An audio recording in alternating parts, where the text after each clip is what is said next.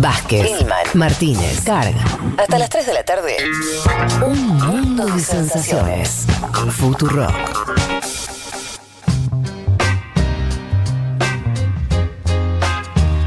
Vamos a hablar un poco de lo que pasa en el mundo a modo de, de resumen informativo.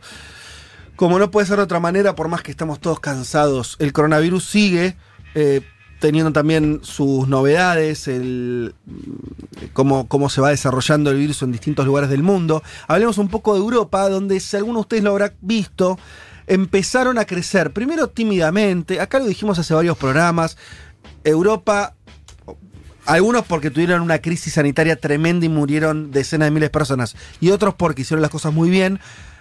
Habían llegado a un declive muy marcado de muertes y de casos. Y en ese contexto llegó el verano en Europa y casi todos los países decidieron abrir sus economías, sobre todo los países que dependen del turismo en una- un grado relevante. España, sobre todo el sur de España, Grecia, eh, Italia mismo, ¿no? Y además porque teníamos ya muchos meses de, de, de- de cuarentena, de, de distintos tipos de restricciones a la movilidad y la presión también empresaria empezó a hacer su juego. Bien, ¿qué es lo que está pasando en Europa? Se empieza a descontrolar nuevamente la situación. Eh, además de que en Europa ya hay más de 200.000 muertos desde el inicio de la pandemia, una cifra que ya empieza a ser relevante, ¿no? Grande.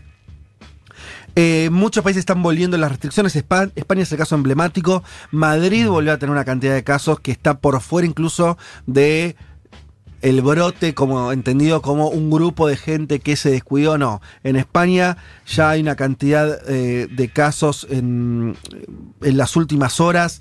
eh, se detectaron aumentos de más de 6.000 contagios, o sea, cifras Sí. muy, muy grandes. El temor es que una vez que te quemaste con leche, ¿no? ¿Por qué? Porque a España se le colapsó el sistema. Y esto hay que entenderlo también en términos psicológicos, obviamente humanos, también políticos. La gente se moría sin asistencia y por eso se murió tanta gente.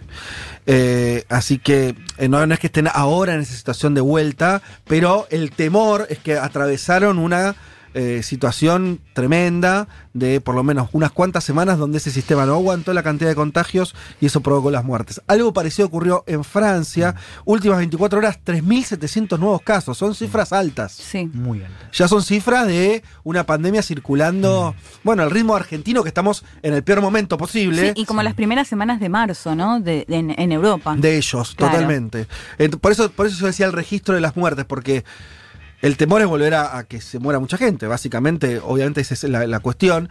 Y yo no sé, esto desconozco, supongo que en el medio de la pandemia habrán reforzado sus sistemas sanitarios, pero no tuvieron tiempo de hacerlo. Esa es la gran diferencia con lo que pasó en Argentina.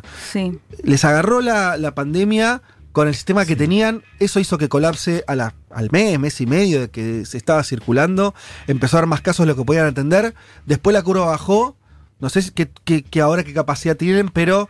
me- Y además, sí. Fede, perdón, pero algo que decía Fernando Simón, creo que es el nombre del. la- sería la Carla Bisotti de España, Sí, que sí. anuncia. Bueno, lo que ellos dicen es que ahora el número, la edad bajó bastante, la edad de quienes más se contagian, y justamente haciendo referencia a la importancia que tienen los jóvenes de no decir, bueno, porque soy joven no me pasa nada, salgo, Totalmente. porque son finalmente quienes más contagian. Y hay un porcentaje de ellos que terminan hospitalizados, un porcentaje, porcentaje de ellos que lamentablemente terminan falleciendo.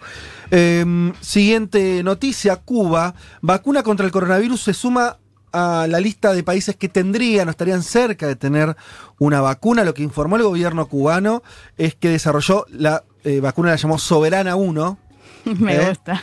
eh, que bueno, va a empezar los ensayos de fase 2.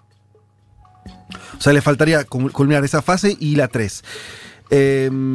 por lo tanto, ellos lo que están en su calendario sanitario la están ubicando la vacuna para principios del 21, por unos meses después de lo que se habla de las vacunas que estuvimos conversando eh, previamente.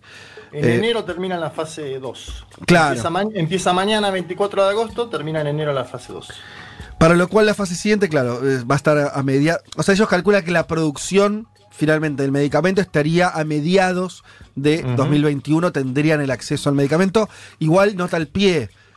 Esto para Cuba es muy relevante, en principio para mí por una situación interna. Cuba es un país al que no le sobran las divisas. Si tiene que salir a comprar medicamentos que no fabrica, le van a pasar dos cosas. Va a tener el bloqueo de Estados Unidos como una primer, un primer problema logístico y un segundo problema económico que es el costo a la que le van a vender a Cuba, que es un costo en moneda fuerte, en dólares, de ese producto. Si lo logran fabricar ellos, me parece que va a ser relevante en ambos sentidos. Igual Fede tiene un acuerdo para fabricar la Sputnik 5, la que La rusa. Putin anunció, ellos tienen un acuerdo también, así que podrían producir. Por la- algo, la- por algo los cubanos están haciendo la suya también, ¿no? Por las dudas que no funcione del todo la Por las dudas que no funcione, pero y también la pueden llegar a vender en algún mercado, pueden Totalmente. con Venezuela, atención con eso. Sí, sí. Además, bueno, no, hace falta ni decirlo, pero Cuba tiene en, la medicina y en el desarrollo también científico ligado a la medicina un, un punto fuerte. Cuba ya hizo muchas vacunas previamente relevantes y es parte de su estructura también eh, de, de- de relaciones exteriores, como decías vos. Bien, vamos a hablar un segundo de Venezuela, donde Maduro anunció que la constituyente se disuelve en diciembre. No lo vamos a ahondar ahora, es complejo, pero ustedes van a acordar, en Venezuela existe un- una asamblea, un congreso votado por la gente con normal, pongo entre muchísimas comillas, en Venezuela nada es normal, pero como ese congreso tenía mayoría opositora y entró en conflicto de poderes con el Poder Ejecutivo hace ya muchos años, Maduro hizo una asamblea constituyente y, y- y generó ese órgano paralelo, como si fuera un congreso plan B. Bueno, que no, eh, que cumplió esa función de equilibrar o de seguir chocando esos poderes legislativos. No fue bien la cosa. Claro, porque no tenía la finalidad justamente de constituyente. Eh, Nunca hizo una constitución. Claro, Claro. Que al final lo, lo hizo para tener como otro congreso, ¿no? Que le valide cosas. En fin. eh, el tema es que esto lo está anunció disolverlo para diciembre. y Me parece que la jugada tiene que ver con que además hay elecciones legislativas. Entonces, si va a haber elecciones para el otro congreso, ¿para qué tener la asamblea? Y además ya se sabe o es muy probable que buena parte de la oposición no participe. Por lo tanto, va a terminar existiendo una asamblea, un congreso chavista eh, sin participación de la oposición. Algo que ya ocurrió en Venezuela allá por el 2004, 2005. 2005. 2005. La novedad es que la conferencia episcopal, Fede, le pide a la derecha que vaya a las elecciones. Ahí me parece que hay algo, un dato, y, y yo de- conversando con gente en Venezuela me dicen que no está del todo claro que la oposición no vaya, o Bueno. un sector de la oposición no vaya. Desde ya está claro que si para, para el gobierno Maduro no da igual, ¿no? Si no compite la oposición, va a ser un, un- un- nada, una, una situación política que va- le va a costar validarla fuera del país y demás. Y vuelve este dilema para la oposición de me presento o no me presento. ¿no? Sí, si, si uno viera. Está claro para mí que hay. La oposición en Venezuela tiene un montón de problemas para funcionar. Hay detenciones políticas, hay persecución. Eso está probado, diría yo. ¿sí? Después se puede ver el tema de violación de derechos humanos, hasta dónde, cuánto. No sé, po- podés discutir algunas cosas, pero que en Venezuela se volvió más difícil y además estos instrumentos, la Asamblea Constituyente y demás, choque de poderes. Esto está claro que es una situación compleja. Lo que yo diría además de todo eso, que hasta ahora cuando la oposición se presentó sacó resultados, quiero decir, la el mismo Congreso, la oposición le ganó al chavismo y por lo tanto había mayoría.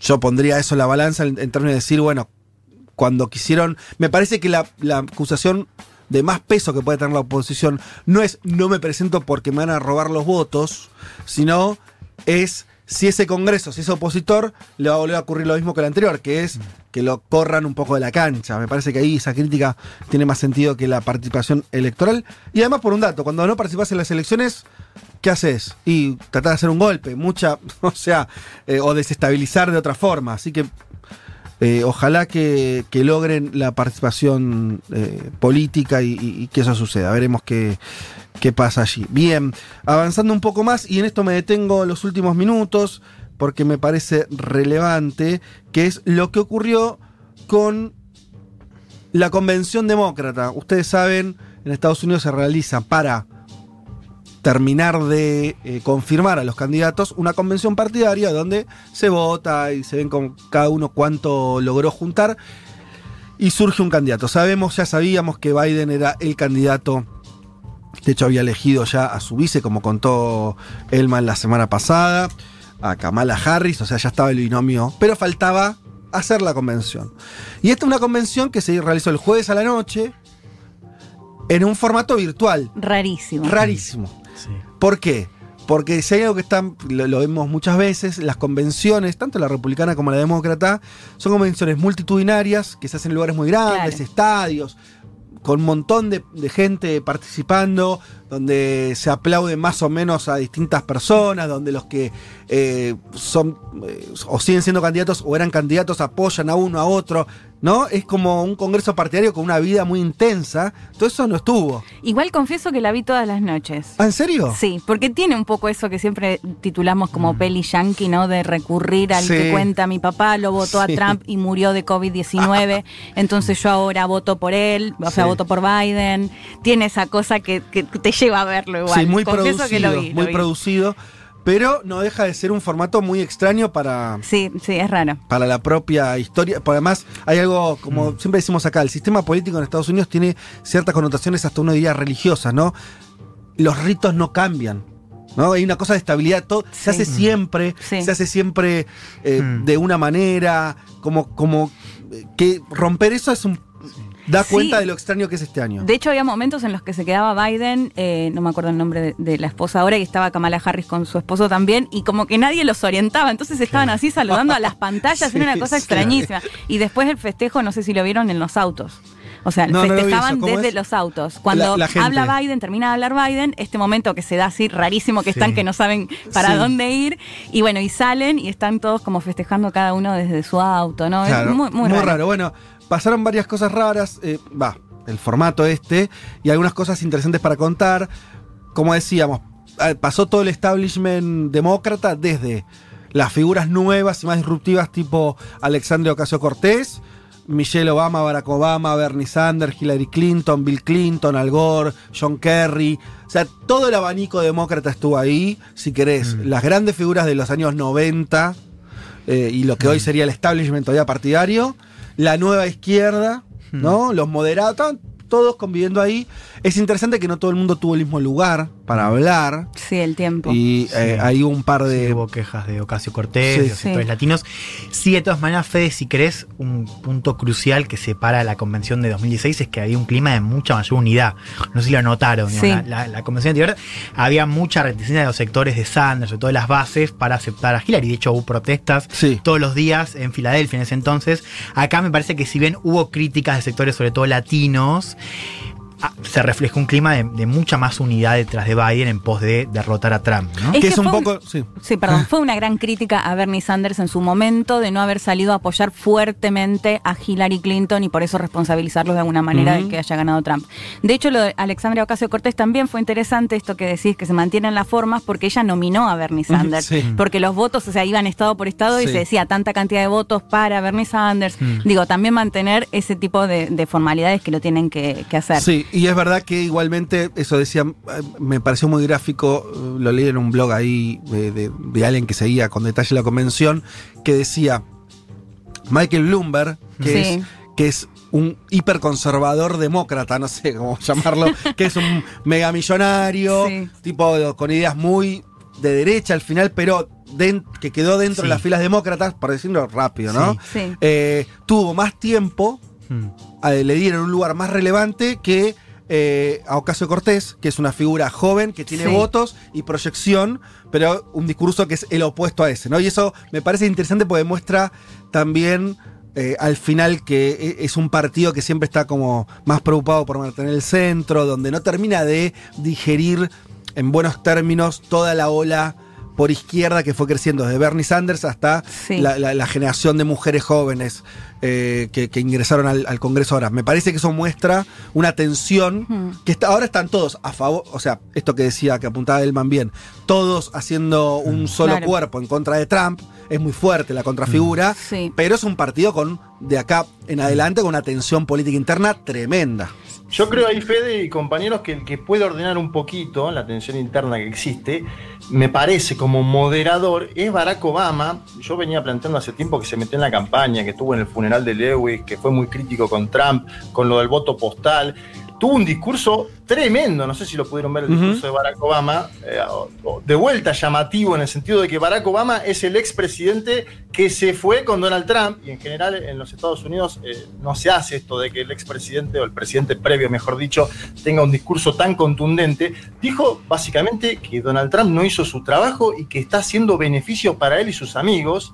Así, textual, me parece que ese Se robó un PBI casi, ¿no? Le- ese discurso tan duro Sí. tiene que ver con la, la unidad que se logró y lo que decía Juan, digamos, lo que decía Juanelo, de que es distinta a la convención previa, porque pasaron la experiencia de cuatro años de Donald Mm. Trump y Estados Unidos está en esta situación hoy, ¿no? De múltiples crisis.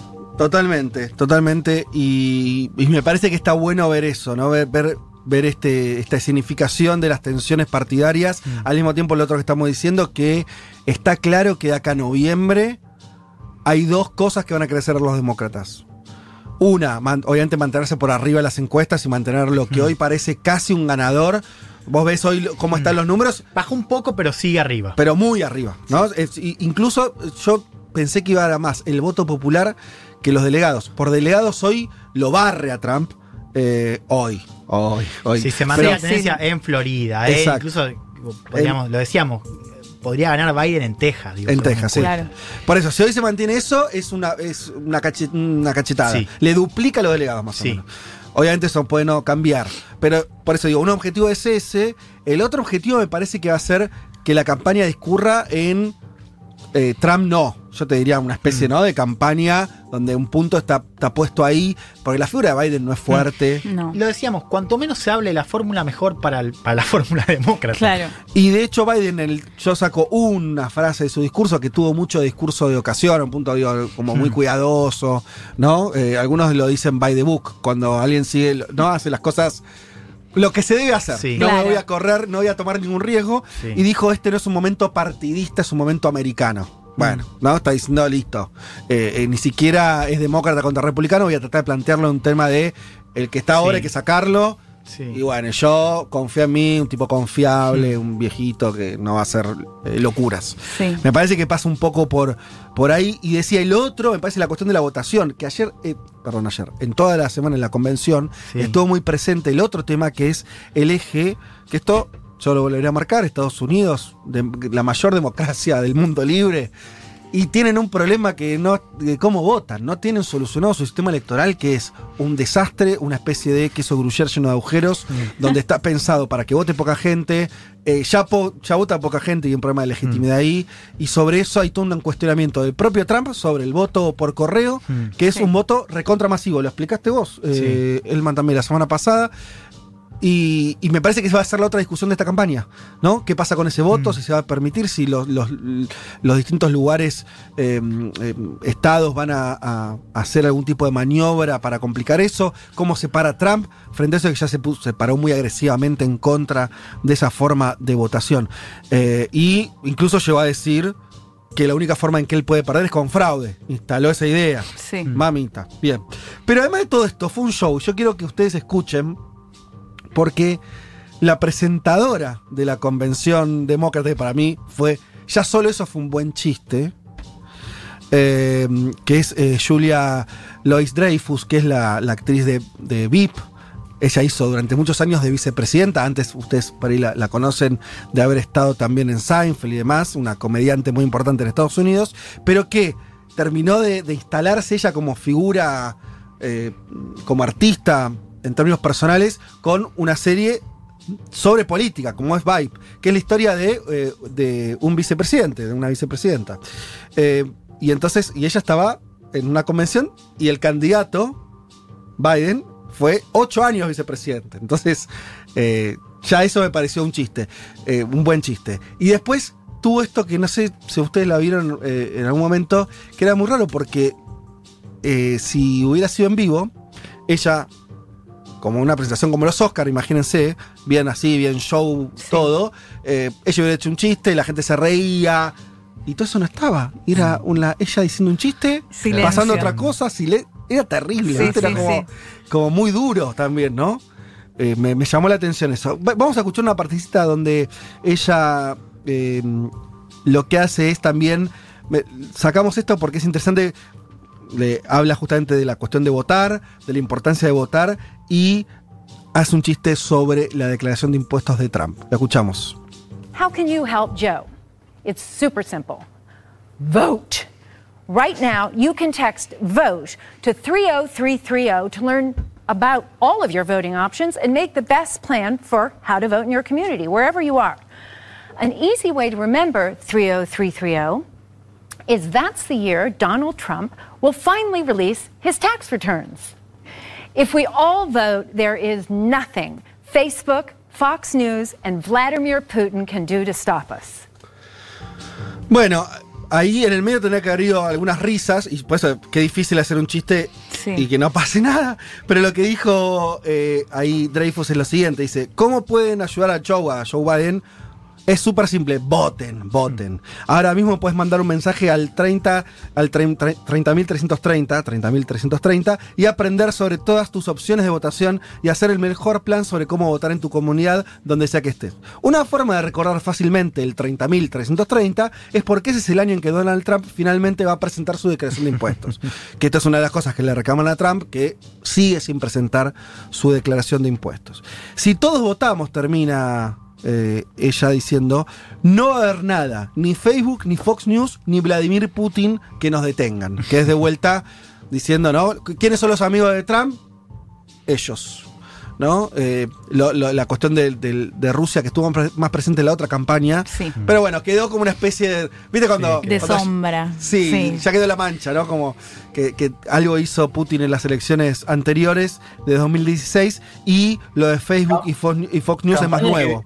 Sí. Campaña que dirigió Steve Bannon, que estuvo esta semana detenido, esa es la Sí. otra novedad que como para colocar también, y que Donald Trump se hizo el tonto, que dijo, hace mucho tiempo que no hablo con él, yo la verdad no tenía, porque a ver, hizo una estafa, un defalco, no, no- no podemos meternos mucho en el tema, pero es un defalco de 25 millones de dólares, Steve Bannon, a gente que, que- que aportó para construir el muro, y evidentemente eso también se metió en la campaña esta semana en los Estados Unidos de América. Eh, totalmente irrelevante eso que contás, por ya una, una figura caída en desgracia, pero que tuvo su momento de gloria y, y- e importante, ¿no? Sí, sí. Sobre todo, incluso todo eso que quiso atar con la derecha alternativa a nivel mundial, Bannon en, en su momento más, más alto.